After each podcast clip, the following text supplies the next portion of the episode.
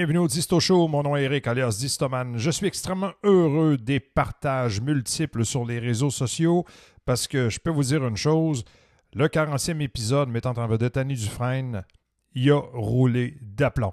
Après les déclarations stupides de Brandon Dubé qui est allé affirmer que nous sommes plus proches des Européens que des Américains, faut répéter.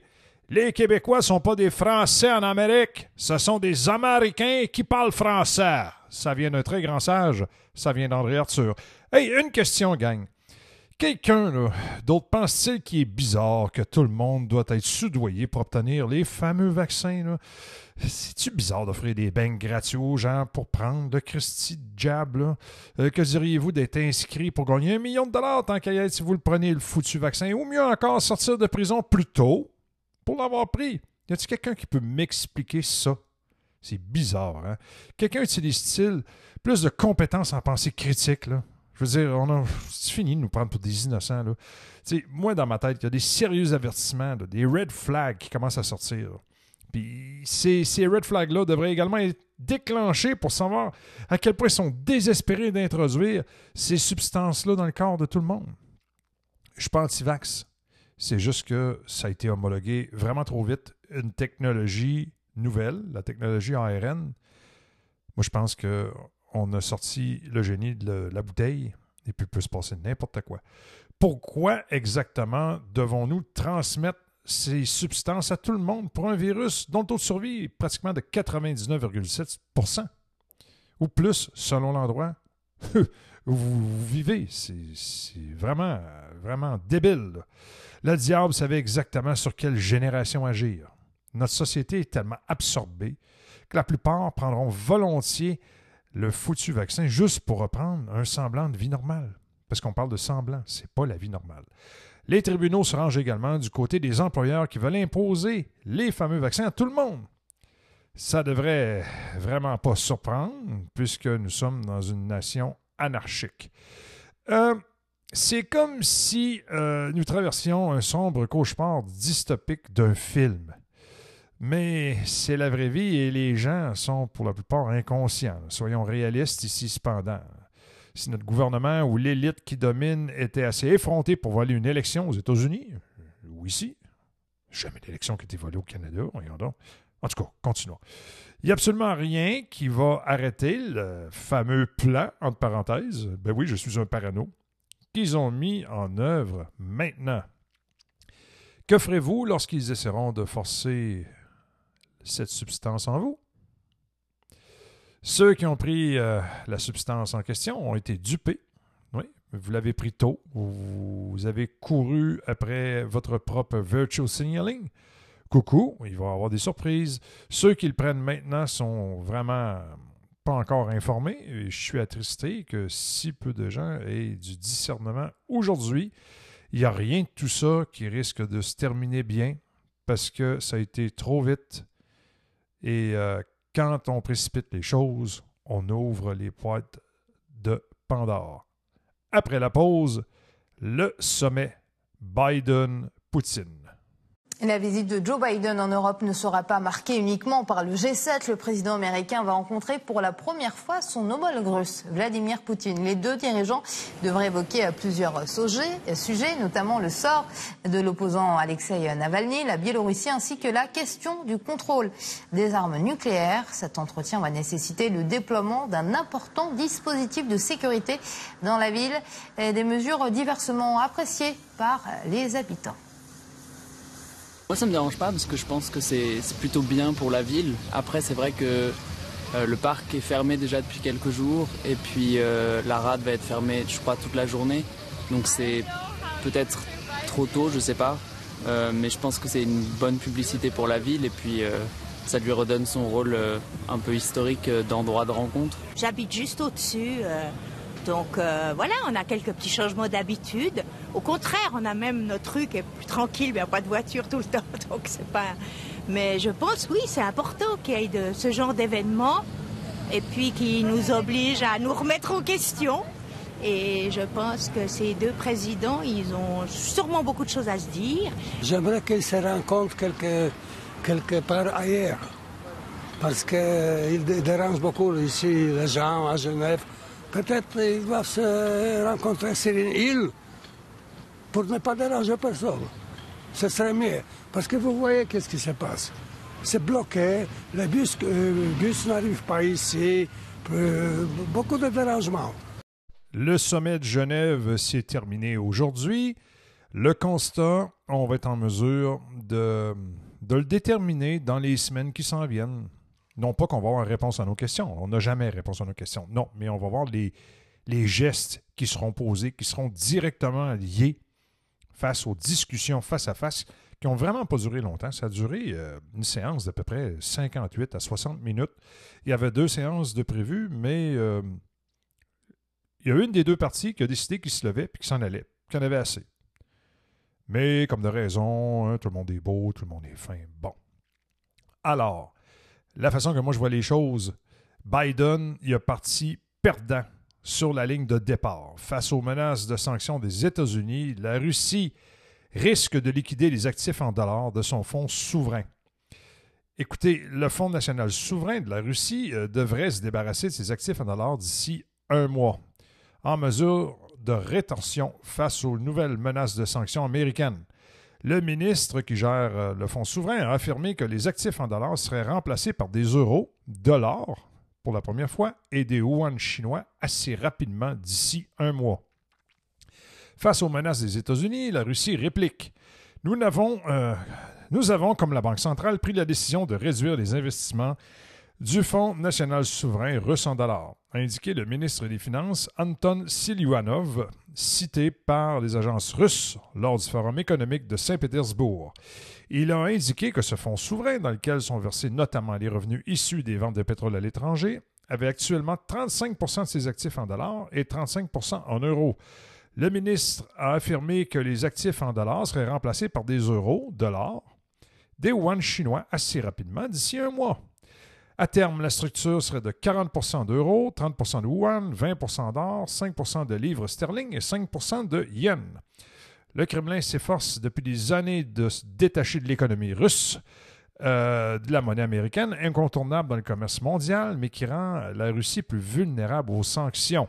Le vice-premier ministre Andrei Belousanov a pour sa part déclaré que c'est une décision sensée elle est liée, entre autres, aux menaces de sanctions que nous avons reçues des dirigeants américains, tout en assurant que cela n'aurait aucun impact sur le taux de change. Ouais, ça, je ne vois pas vraiment comment ils vont réussir à concrétiser ça, mais en tout cas, on verra. Cette annonce survient avant le sommet qui doit réunir pour la première fois le 16 juin, c'est-à-dire aujourd'hui. Ça, c'est terminé les présidents Joe Biden et Vladimir Poutine sur fond de fortes tensions entre les deux pays. Selon une note publiée jeudi par la banque ING, cette décision revient à vendre quelques 40 milliards de dollars pour ce fonds doté, en tout de près de 186 milliards. Cela va être fait de manière interne entre le gouvernement et la Banque centrale. À l'avenir, l'accumulation de devises étrangères va se poursuivre, précise ING, suggérant que cela relève davantage de l'annonce politique commentateurs ont, déjà commencé à, prendre le pouls de cette euh, rencontre, à interroger notamment Vladimir Poutine. Entretien euh, hier à la chaîne euh, NBC. Contrairement aux affirmations de son homologue américain, le, chef du Kremlin s'est défendu hein, d'être un, tueur. Il a botté en touche hein, sur le, dossier Navalny. Il a dit espérer de la part de son nouvel interlocuteur moins d'impulsivité que Donald Trump. Écoutez-le. У нас э, отношения двусторонние деградировали до самой низкой планки за последние годы. Оно заключается. Самая главная ценность в международных отношениях – это стабильность и предсказуемость. Мы со стороны, э, как я считаю, со стороны наших американских партнеров как раз этого и не видели в предыдущие годы. Biden termine son voyage mercredi, c'est-à-dire aujourd'hui, au moment où j'enregistre. Par un sommet à Genève avec le président russe Vladimir Poutine. Samedi, la Maison-Blanche a annoncé que les dirigeants ne tiendront pas de conférence de presse conjointe après leur, rencontre, bien sûr, supprimant ainsi l'opportunité de comparaison, euh, comme à la suite du sommet d'Helsinki de 2018 entre Trump et Poutine, au cours duquel Trump s'était rangé du côté de Moscou plutôt que euh, de ses propres agences de renseignement. Des assistants ont suggéré que les États-Unis ne voulaient pas favoriser davantage Poutine en faisant apparaître les deux hommes ensemble dans un tel cadre. Donc, ils ont chié dans le culotte. D'autres ont exprimé la crainte que Poutine puisse tenter d'en profiter pour marquer des points sur Biden, 78 ans, qui sera dans les dernières heures d'un voyage éreintant de huit jours en Europe. Pauvre bonhomme. La véritable raison de ne pas organiser une conférence de presse conjointe est bien sûr qu'un Biden sénile est susceptible de débiter des absurdités et de ruiner l'image du sommet. Bon, le sommet, c'est tel que tel, mais Biden, pour ruiner sa propre image, euh, mettons qu'il ne faut pas qu'il y ait d'adolescents dans le coin. Mais ça, continuons. Les États-Unis sont à l'origine de sommet qui intervient euh, au début de la présidence Biden. La question qui n'est pas encore n'a pas encore trouvé de réponse, c'est de savoir pourquoi et ce que les États-Unis veulent obtenir avec ce sommet. La réponse courte, en détail, est la suivante. Les États-Unis veulent s'attaquer à la Chine. Les Américains reconnaissent aussi qu'ils ne peuvent pas s'attaquer simultanément à la Chine et à la Russie. La Russie doit donc être arrachée de son alliance avec la Chine et ramenée vers l'Europe. Bonne chance, les boys. Les nouveaux systèmes d'armes stratégiques de la Russie lui permettent une première frappe sur le territoire américain. Un nouvel accord sur les armes stratégiques est le seul moyen d'éviter cette menace existentielle. Il permettrait également d'économiser beaucoup, beaucoup, beaucoup de dollars américains. Ces deux objectifs stratégiques ont peu de chances d'être atteints car la communauté de la politique étrangère américaine continue de mal évaluer la situation mondiale ainsi que la force et la position de la Russie. Elle veut que le sommet échoue. Maintenant, la version longue. Biden, qui a longtemps surveillé l'Ukraine sous l'administration Obama, a soutenu un plan pour mettre fin à la sécession des provinces russophones de Luhansk et de Donetsk dans le Donbass. Ce plan était considéré comme un moyen de discipliner Vladimir Poutine, dont l'ingérence en Syrie et les actions sanguinaires ailleurs irritaient les décideurs américains d'achever l'isolement de la Russie en même temps que le renversement du gouvernement biélorusse, et de consolider le contrôle de l'OTAN sur le continent européen. Washington a étendu son programme d'armement et d'entraînement de l'armée des milices ukrainiennes, y compris le fameux bataillon néo-nazi Azov, et a donné au président et ex-comédien Vladimir Zelensky le feu vert pour déplacer son armée vers la ligne de contact et amener une dénonciation orchestrée de la Russie et de tout ce qu'elle fait bruyamment renforcé par le cœur toujours obéissant des suiveurs européens. Biden lui-même a donné le ton en déclarant que Poutine était un tueur, je cite, un killer. Il s'agissait d'une coercition classique par le biais de l'intimidation militaire, bien qu'il ne soit guère classique d'insulter son adversaire, bien sûr, à moins de faire suivre cet acte par un appel à l'attaque au clairon. L'ensemble du projet est maintenant en ruine, un échec lamentable. Le pourquoi est donc la conséquence des lourdes leçons de cet échec, même si cela n'a pas été reconnu officiellement. Le Kremlin a donné des signes clairs qu'il n'allait pas tendre l'autre joue face à ce qu'il considérait comme des mesures occidentales hostiles et dévalorisantes, L'expansion vers l'est de l'OTAN jusqu'à la frontière russe, l'attaque georgienne approuvée par Washington contre l'Ossétie du Sud par les forces entraînées et conseillées par les Américains, les révolutions de couleur qui ont été renversées qui ont renversé un président démocratiquement élu ayant culminé avec le coup d'État de Nuland à Kiev, les accusations non documentées d'ingérence dans les eaux tranquilles de la politique américaine, les sanctions répétées, la campagne incessante de sabotage du Nord Stream 2, etc., etc. Ces signes clairs ont été ignorés, comme le sont tous les autres faits qui ne sont pas conformes au récit égocentrique et illusoire de la politique américaine. Là-bas, ce sont de grossières erreurs d'interprétation de la situation en Russie qui prévalent. Ils croient vraiment que Navalny est le grand espoir du pays, alors qu'en réalité, son modeste soutien ne se trouve que parmi l'intelligentsia libérale de Moscou et de Saint-Pétersbourg. La popularité de Poutine, notamment en ce qui concerne les relations avec l'Occident, ne faiblit pas. Peu importe ce que les Américains, la popularité de Poutine, elle est toujours stable. L'opinion publique soutient Poutine. Donc, c'est peine perdue. En outre, il se situe à l'extrémité douce d'un continuum parmi les élites politiques, y compris parmi les fonctionnaires de son gouvernement. Sa réponse à la nouvelle menace qui pèse sur le Donbass a pourtant été rapide et décisive. Poutine a déployé 75 000 unités de l'armée lourdement armée. Très très très lourdement armée, avec des divisions blindées, appuyées par une force aérienne à la frontière, tandis que Lavrov déclarait sans embâche que toute offensive des Ukrainiens serait combattue par une force écrasante qui signifierait la destruction du régime ukrainien en place.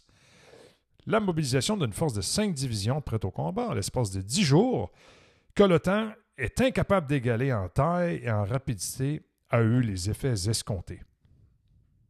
Les Américains et leurs alliés n'ont pas eu le choix que de reculer. Il n'y avait pas d'autre choix possible. Dans les jours qui ont suivi, Biden a passé un appel impromptu au tueur Poutine, appelant un relâchement des tensions tout en espérant des relations stables et prévisibles entre les deux pays. Cette semaine-là, Blinken s'est rendu à Kiev pour dire carrément à Zelensky de tout arrêter. Cela signifiait le jeter dans la gueule des loups ultranationalistes de Kiev. C'était à mourir de rire. Il pourra toujours compter sur son talent de comédien, de la grande politique façon burlesque. On dirait que dans le fond, Belinsky, euh, Zelensky, il vit à Ottawa, mais ça, c'est ma façon de voir les choses. On commençait à se rendre compte que faire face à une Russie en pleine effervescence, en Europe et ailleurs, n'était pas une bonne chose. Les États-Unis ont compris qu'il ne devait pas mener simultanément une guerre froide totale avec la Chine et la Russie. C'est un suicide politique, financier et militaire d'essayer de faire ça. Même les Américains ont leurs limites. La Chine étant le plus grand adversaire de l'hégémonie américaine dans le monde, il fallait trouver un modus vivendi tacite ou, au moins, un cessez-le-feu avec Moscou. Cela aurait dû être évident depuis au moins 12 ans pour toute personne dotée d'un minimum de sens stratégique. Bien sûr, au lieu de tout ça, les dirigeants américains ont fait tout leur possible pour consolider l'alliance sino-russe qui s'est matérialisée en un partenariat stratégique gagnant chaque jour en force et en confiance. Et ça, c'est extrêmement dangereux pour l'hégémonie américaine. Donc, on assiste à la naissance d'un monde multipolaire. Et ça, ça ne fait pas du tout l'affaire des États-Unis d'Amérique. Et ce monde multipolaire-là va également composer et comporter énormément de nouvelles valeurs refuges. Donc, l'hégémonie du dollar américain achève. C'est très malheureux pour nous, les Canadiens, ça va nous affecter directement, mais cela achève. L'échec lamentable en Ukraine, en même temps que la tentative avortée de renverser Lukashenko en Biélorussie, a suffisamment ébranlé l'immense confiance en soi de Washington pour qu'elle reconnaisse son erreur. Une série de mesures en Europe a signalé l'intention de changer de cap L'envoi annoncé d'un groupe de combat naval en mer Noire a été immédiatement annulé. La pression exercée sur l'Allemagne pour empêcher l'achèvement de Nord Stream 2 a été allégée et le projet d'une attaque ukrainienne contre le Donbass a brusquement été abandonné. Biden entend clairement faire de la rencontre de la semaine prochaine avec Poutine. Ben oui, c'est pas la semaine prochaine, c'est aujourd'hui. Là, je suis en train de faire des recherches euh, au moment où j'ai composé ce texte-là. Euh, une étape cruciale ouvrant la voie à une atténuation de l'hostilité qui a marqué les relations entre Washington et Moscou. L'espoir est que les gestes mentionnés ci-dessus, combinés à une volonté exprimée de travailler ensemble sur un certain nombre de questions litigieuses, puissent apaiser l'antagonisme de la Russie envers l'Occident. Mais ça, ce n'est pas garanti. Cela pourrait à son tour refroidir son enthousiasme pour un partenariat stratégique avec Pékin ce qui permettrait aux Américains de se concentrer sur une lutte pour la suprématie mondiale contre la Chine, tout en affaiblissant la main de cette dernière. Mais ce stratagème, est crissement voué à l'échec. Ça ne marchera pas. Il l'est en effet, là. Les 30 dernières années ont montré que la Russie ne peut absolument pas faire confiance aux Américains, quelles que soient leurs promesses. En revanche, son partenariat avec la Chine est extrêmement solide. Et non seulement ça, c'est que les militaires des deux pays sont maintenant habitués de travailler en collaboration et dans des, opérations extrêmement pointilleuses. Une citation dans un récent article du New York Times semble confirmer euh, l'opinion de Brad Brenner, Charles A. Kopken, professeur à l'Université de Georgetown, qui a travaillé sur des affaires européennes dans l'administration Obama, a déclaré que l'objectif de M. Biden était d'empêcher la création d'un bloc sino-russe contre l'Occident. Cela nécessitera l'aide des alliés. C'est pourquoi il a prédit que M. Biden ne se contenterait pas d'écouter, mais qu'il entendrait les Européens. L'analyste spécialiste de la Russie, Gilbert Doctorow, a un point de vue légèrement différent. Je cite Pourquoi Joe Biden tiendrait-il à organiser une réunion si tôt dans son mandat? On nous dit que l'objectif est de parvenir à une plus grande stabilité dans les relations bilatérales, mais je n'ai pas entendu nos commentateurs nous préciser de quelle stabilité il s'agit. De mon point de vue limité, le sommet n'a qu'un seul objectif mettre un terme à la course aux armements que les Américains sont en train de perdre s'ils ne l'ont pas déjà irrévocablement perdu et empêcher que le changement défavorable de l'équilibre stratégique en défaveur des Américains ne s'aggrave encore. L'avantage secondaire serait d'annuler les dépenses militaires prévues, qui dépensent largement les 1000 milliards de dollars, pour moderniser la seule triade nucléaire américaine. C'est énormément de sous. Les bombardiers, les missiles Minuteman 3 basés dans des silos sont carrément finis et on ne parle pas euh, des sous-marins lanceurs euh, de missiles nucléaires. Ça permettrait de libérer des fonds pour des investissements massifs dans les infrastructures que Biden tente actuellement de faire adopter par le Congrès, puis ça non plus, c'est loin des garanties. Depuis le retrait des États-Unis du traité ABM en 2002 sur George Bush, la politique américaine euh, vise à permettre une première frappe en éliminant les missiles intercontinentaux à frappe nucléaire russes, puis en rendant inutiles les forces nucléaires résiduelles de la Russie, qui pourraient être abattues par des systèmes de missiles antibalistiques américains. Les nouveaux missiles russes, maniables et à très grande vitesse, pourraient échapper à tous les systèmes antimissiles américains connus. Selon le discours de Poutine en mars 2018, les nouveaux armements stratégiques russes ont relégué les centaines de milliards que les Américains avaient investis pour obtenir la supériorité au, rang de la ligne Maginot des temps modernes. Quoique Washington puisse lancer contre la Russie, les forces russes résiduelles pénétraient les défenses américaines et feraient des ravages en plein milieu du territoire américain.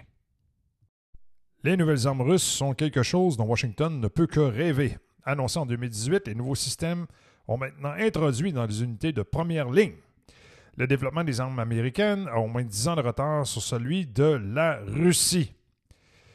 Certains des nouveaux systèmes russes ne sont pas couverts par le nouveau traité de réduction des armes nucléaires START. Si les États-Unis ne parviennent pas à conclure avec la Russie un, nouvel accord limitant ces nouveaux systèmes d'armes, la Russie pourrait bientôt acquérir une capacité de première frappe.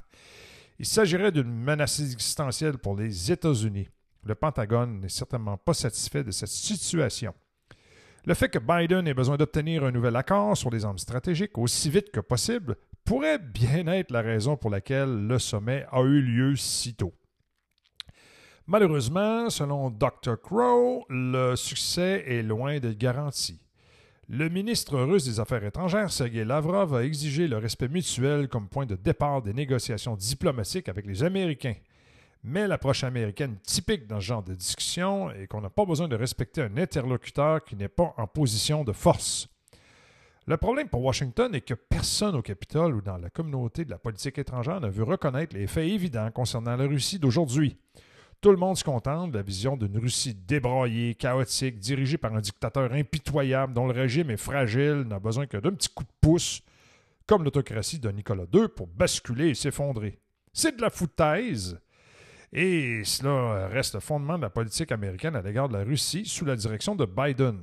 Nous ne pouvons pas nous attendre à ce que les dangers de la guerre nucléaire soient réduits ou même que les relations internationales évoluent vers des eaux plus calmes. Un exemple de communauté de cette politique étrangère, euh, décrite par Doc Rowe, est l'ancien ambassadeur américain à l'OTAN, Kurt Volker, qui souhaite l'échec du sommet. Il n'est certainement pas dans l'intérêt des États-Unis, de l'Union européenne, de l'OTAN et d'autres alliés d'assister à un sommet à l'issue duquel Poutine partirait convaincu d'avoir désarmé les États-Unis et n'avoir à subir aucune conséquence de son comportement. Il s'agirait d'un signe mondial indiquant que les dirigeants autoritaires peuvent s'en tirer avec des actes agressifs envers leur territoire national et l'étranger, et que les États-Unis et l'Occident ne prendront aucune mesure significative pour les arrêter. Pour les États-Unis, le meilleur résultat possible n'est donc pas un accord modeste et un engagement à la prévisibilité, mais une absence totale d'accord. Le succès, c'est la confrontation. Même le professeur euh, canadien Paul Robinson euh, s'en prend à cette folie, mais conclut. Vous pourriez dire que ce n'est pas l'opinion d'un seul homme et que nous pouvons donc l'ignorer qu'elle ne veut rien dire. Mais Volker n'est pas un gars quelconque. De 2017 à 2019, a été le représentant spécial des États-Unis pour les négociations avec l'Ukraine. Donc, en fait, l'homme de pointe de l'Amérique dans ses relations avec l'Ukraine et pour les négociations concernant un accord de paix pour la guerre civile dans ce pays. Sur la base de cet article, on frémit à l'idée des conseils qu'il donnerait au gouvernement ukrainien. Certainement pas des conseils propices à la paix, j'imagine. C'est plus qu'effrayant. Donc, il ne s'agit pas seulement d'un homme. Cet article est une fenêtre sur la façon dont une partie influente de l'establishment de la politique étrangère américaine pense. Elle rejette la négociation. C'est pas cool, hein? C'est la confrontation directe. Elle considère le compromis comme dangereux. Elle préfère ouvertement le conflit. Le succès, c'est la confrontation. Le pire, c'est le meilleur. Tant qu'il contribue à prévenir la guerre, je soutiens chaque sommet entre superpuissances. Mais je n'attends pas de grands résultats de celui-ci et on s'est rendu compte aujourd'hui que ça a tourné court. Les politiques américaines ne changent pas en un clin d'œil et le Borg est actuellement loin d'accepter des compromis que la Russie pourrait accepter. Alors, personne n'est au courant des euh, discussions derrière-cours. Euh, entre l'administration Biden et euh, la République de Russie. Il va falloir vraiment observer les mouvements sur le jeu d'échecs des relations internationales et également sur le terrain. Est-ce que les États-Unis vont donner le go aux Ukrainiens pour lancer des opérations dans le Donbass? Est-ce que les Chinois vont commencer à s'énerver en mer de Chine? Est-ce que la Russie va frapper plus intensément sur euh, le théâtre syrien? Ça va être surveillé. Mais écoutez, il y a également le docteur Youpi qu'il faut regarder qu'est-ce qui se passe avec le bon docteur Fauci. Peut-être maintenant que le docteur euh, Tony Fauci a commencé à cracher le morceau sur ses agissements au service du laboratoire de virologie de Wuhan, l'expression hey, les théories du complot brandies par les médias avec autant de désinvolture et d'une manière incessante, ça n'était gênant. Dans un système politique sain, Fauci serait foutu.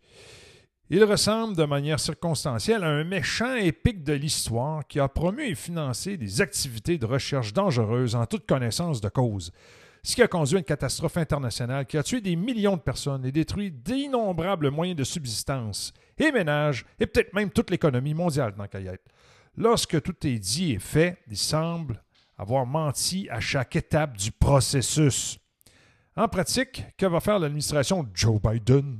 Et Kamala Harris à ce sujet. Le jeter en dessous de l'autobus? je pense pas qu'il puisse le faire à ce stade-ci. À ce stade-ci non, je pense pas. Le docteur Yuppie, ou Fauci, comme vous voulez,